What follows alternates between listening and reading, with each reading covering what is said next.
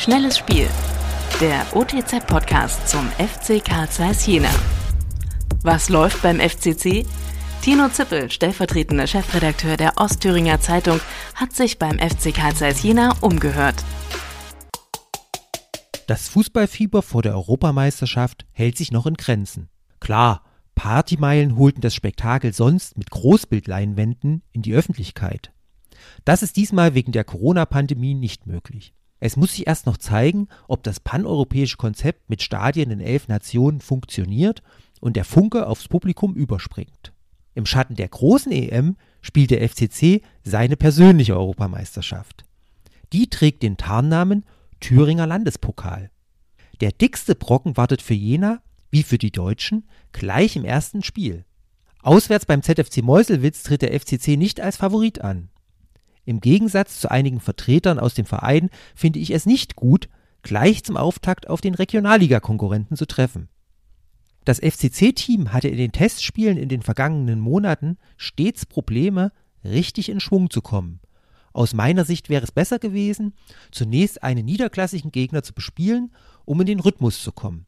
So wartet gleich ein Duell auf Augenhöhe, das auch Zuschauer beider Teams im Stadion verfolgen dürfen. Die Jenerer Mannschaft muss beweisen, dass sie den kämpferischen ZFC-Tugenden gewachsen ist.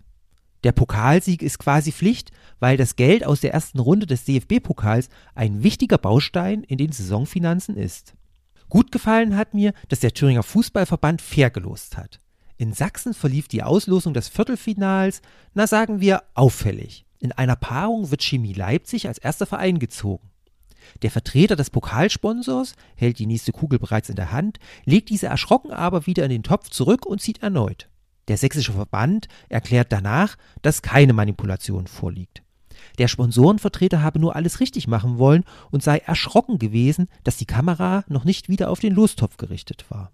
Naja. Skurrile Situationen gab es auch schon im Thüringer Landespokal. Ich erinnere mich beispielsweise an eine Pokalauslosung, die im Thüringen-Journal übertragen wurde. Die Vase war derart eng geschnitten, dass der Glücksfee eigentlich nur blieb, die Kugeln nacheinander herauszuheben. Vielleicht erklärt sich so, dass zwischen 2000 und 2009 sechsmal Jena und Erfurt erst im Finale aufeinander trafen. Wobei, auch dieses Jahr passt in dieses Muster und war aufgrund des Auslosungsprozederes ganz gewiss Zufall. Jena kann frühestens im Finale gegen den Klub aus der Landeshauptstadt spielen.